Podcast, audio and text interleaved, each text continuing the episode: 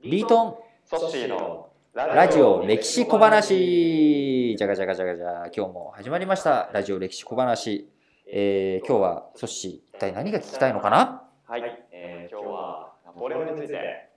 教えてください。はい、本日の、えー、ラジオ歴史小話は、えー、2017年5月8日から、まあ、12日にかけて配信した1日1分歴史小話52から54ナポレオン・ボナパルトの妻たちについて取り上げます。えー、我が輩の辞書に不可能はという文字はないというセリフで有名なナポレオンは生涯を通じて主に3人の女性と関係を持ったと言われています。ナポレオンというと軍師としての側面の印象が強い印象がありますが、これだけ濃い大きい人物だったと思うと、我が輩の辞書に不可能という文字はないというセリフがより説得力を持って感じられますね。ナポレオンの妻たちということで、えー、ジョゼフィーヌ、マリア・バレフスカ、マリー・ルイーズの3人の女性と関係を持ちますが、これら女性たちとの関係を鏡としたナポレオンの人物像は、非常にワンマンで自我の強い性格、一方で心の底では臆病な側面もあるというのが私個人の印象なんですけれども、ジョゼフィーヌとは直視が2つに分かれて、ヨーロッパ王室の女性との間の着手を求めてバレアマリア・バレフスカともかれるという。何も何とも一方的なその反面で最後は自由奔放なマリア・ルイマリー・ルイーズ振り回されて終わる部分には彼の辞書にも限界があったのか そんな皮肉を感じました。なるほど。その波乱万丈なナポレオンの生涯においてこれら女性関係は彼の功績に少なからず影響を与えたりということもできるのでしょうか。そのあたり、リートン教えてもらえますでしょうか？そうですねまずそもそもなんですけれどもナポレオンが関係した女性は3人どころではありません3人どころではないです。3人どころではないですねももっともっと多かったですねあの正式な妻にの地位にあったのはジョゼフィーヌとマリー・ルイーズの2人だけで、えマリア・バレフスカを今回の歴史小話では、え取り上げてますけれども彼女以外にも愛人の類はいましたし、え彼女以外にもう一人、えナポレオンの息子を産んでいる女性がいます。で彼の女性遍歴を少し追いかけますとナポレオンの最初の婚約者はデジレっていう女性でした。これはこの人はナポレオンの兄嫁の妹だったんですね。でこのクラリー家はフランス南部のお金持ちの家だったんですけれども婚約状態でナポレオンは就職の口を探しにパリへと旅立っていきます。ナポレオンがパリで成功を収めるとジョゼフィーヌが近づいてきました。当時こう濃い大きい女性としても有名だった魅力的な方と聞いていますけれどもこのジョゼフィーヌにナポレオンは言い寄られて本気で恋に落ちてしまうんですね。でデジレを振っちゃうんです。でジョゼフィーヌ自身はまあ年下のお可愛い彼氏ぐらいに思ってたんですがナポレオンがもう完全にのぼせ上がって結婚してくれっていう状態になってまあ結婚したと。なので最初の頃ナポレオンはこのジョゼフィーヌに溺れきっていてむしろジョゼフィーヌが浮気に励んでいたんですね。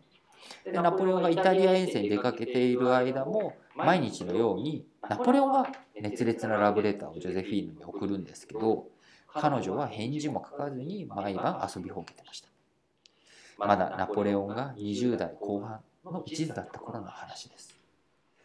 そしてナポレオンは1799年にクーデターを起こしてこの時彼は30歳なんですがフランス共和国の第一統領まあ大統領に就任して権力を握ります。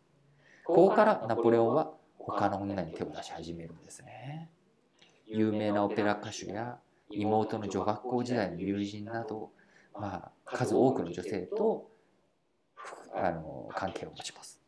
でなんでこんなことが分かっているかというと彼自身の手紙がたくさん残っているからなんですね。まあ現代風に言えば LINE のスクショが流出した状態でしょうか、まあ、昔から有名人にはプライバシーがなかった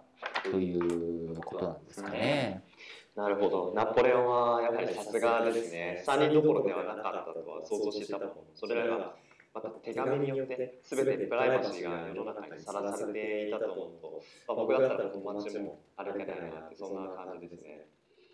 まあでも彼の場合はそんなことも一方で全然微塵も気にしなそうなそんな印象もありますけどね。そうですね、まあ、実際気にしてたかどうかというと、まあ、あんまりもはや、まあ、公然の事実というかある種まあそんな、まあ、感じにはなってたとは思うんですけれども、まあ、彼の手紙は、えーナポレオン原稿録」という本で、えーそれらのこのラブレターの一部も取り上げられています。日本語訳も出ているのでもし興味がある方がいたらあのぜひ一度ご覧になってみてくださいでそんなジョゼフィーヌ一筋だった、えーナポレオンが変わなぜ変わってしまったのか。一つは浮気症のおジョゼフィーヌとナポレオンの家族との間がまずしっくりきていなかったんですね。ナポレオン自身はジョゼフィーヌ一筋だったんですけれども、まあ、家族とジョゼフィーヌの間があんまり良くなかったと。でジョゼフィーヌは、えーの再婚なんで前の旦那さんとの間に男の子と女の子がいましたでナポレオンが権力を握るに至ってナポレオンの兄弟たちもこぼれが欲しくなる一方ジョゼフィーヌもジョゼフィーヌで彼のあ彼女の息子や娘もいい地位につけたいというようなこともあってまあ喧嘩が絶えないと。でナポレオンの兄弟たちはジョゼフィーヌを追い出すためにナポレオンにどんどん女性を紹介するとそんな状態だったんですね。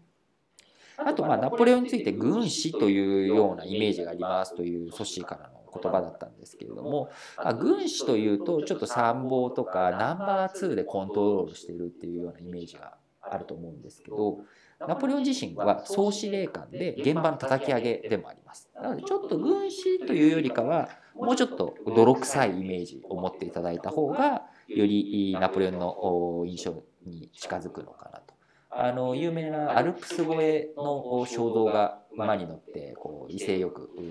マントをまくし上げてるし、えー、肖像画があるんですけれども、まあ、あんなイメージなので、まあ、現場第一主義の皇帝だったというような感じです。で、えー、緻密な作戦計画は自分自身、まあ、軍師レベルで自分自身で立ってはいたんですけれども、まあ、優秀なスタッフも抱えていました。彼がなんでこんなに戦争に強かったりとか、まあ、功績を上げて今の時代でも200年経った今の時代でも有名人であり続けているのか。その、えー、一つの要因は高い演説力なんですね。彼自身もともと小説家志望で小説も書いていたんです。あえ小説家志望だったんですか？そうなんですよ。もともとはあの小説を書こうとかそういったあの言葉が結構好きだった人物なんですね。なので、まあ、そういったところで、演説力も磨かれていったと。で有名な演説としてはエジプト遠征中に、まあ、兵士たちがへばって暑さにへばっている時に敵がやってきて戦わなきゃいけないと。でみんなをこう鼓舞するためにピラミッドから3,000年の歴史が諸君の姿を見ているぞというこういったセリフを吐いたりオーストリアとロシアとの決戦前に、まあ、ちょっと状況的には不利な状況だったんですが兵士たちに向かって後にこの戦いに従軍したということはフランスにとって英雄を意味することになるなど、まあ、いろんな演説いろんな名台詞を残しているんですね。まあ、有名な我が輩の辞書に不可能という文字はないという言葉、えー、ソシーからの紹介ありましたけれどもこれは冬のアルプス越えをしようとした時に部下たちから反対されるんですね。アルプスなんて越えられないですよっていうプレあの部下に対して、まあ、不可能という言葉はフランス語的な言葉ではないという反応をしたところから生まれたと言われています。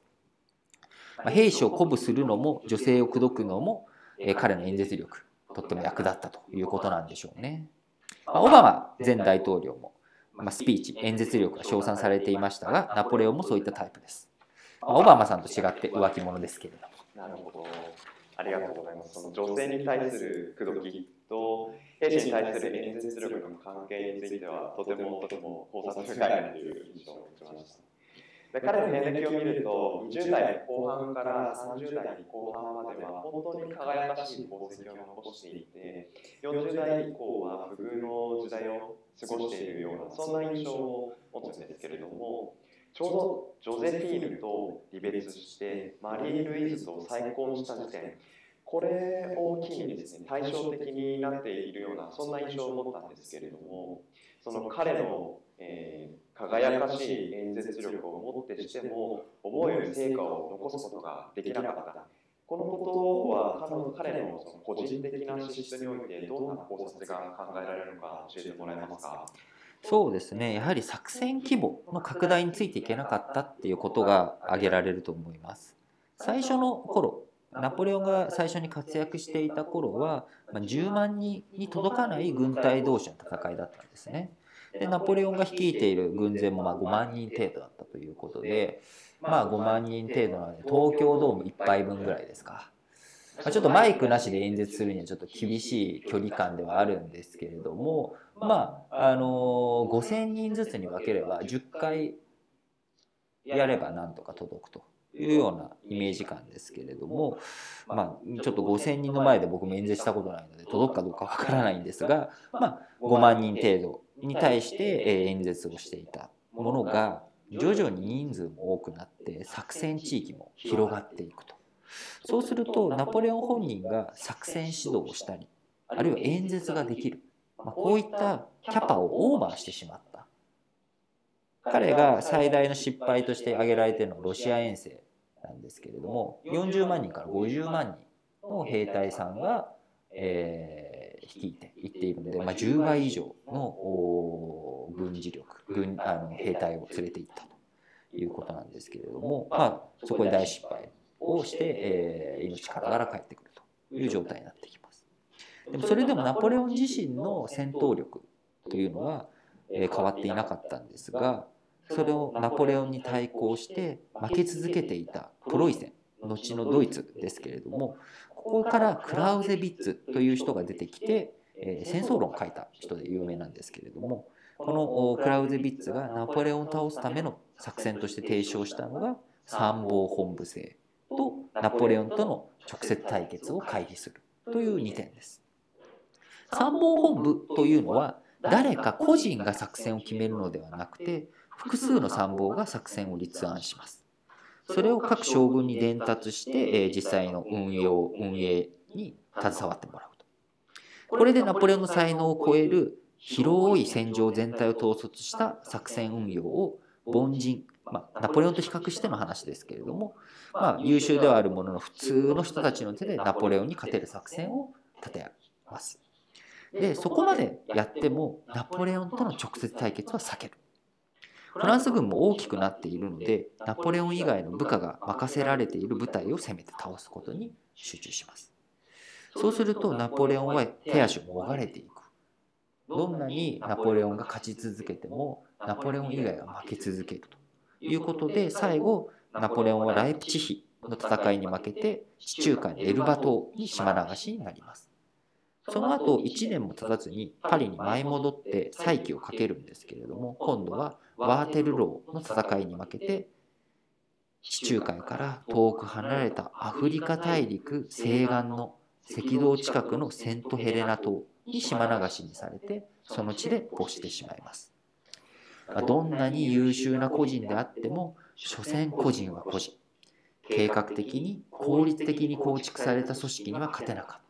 ということが、まあ、ナポレオンから学ぶ、まあ、一つの教訓と言えるのではないのかなと思います。なるほど、そういった教訓があるんですね。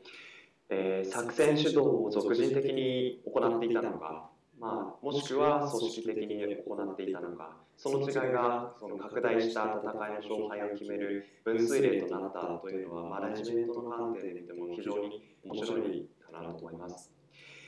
例えばそのベンチャー企業には30人の壁といった言葉をよく聞きますけれども、はい、中間管理職の必要としない30人までのベンチャー企業は社員にとってとても居心地がいいです。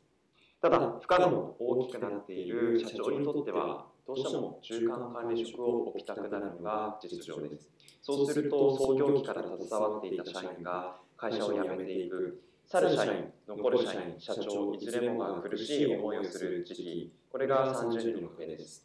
ただ、ナポレオンが敗れた理由を考察すると、30人を超えた組織に発展していくためには、どのような組織体系、人事選抜制度を作り上げていくかを社長自らが先を見通して考えていくそんな必要性を強く感じることができます。そうですねおっしゃる通りだと思いますはい、今回のラジオ歴史小話はフランス皇帝ナポレオンとその妻たちについて取り上げました。今回の内容は無料メルマメルマガでも取り上げています。1日1分歴史小話52から54フランス皇帝ナポレオン・ボナパルトの妻たちこちらも合わせてご覧ください。以上今週のラジオ歴史小話でした。どうもありがとうございました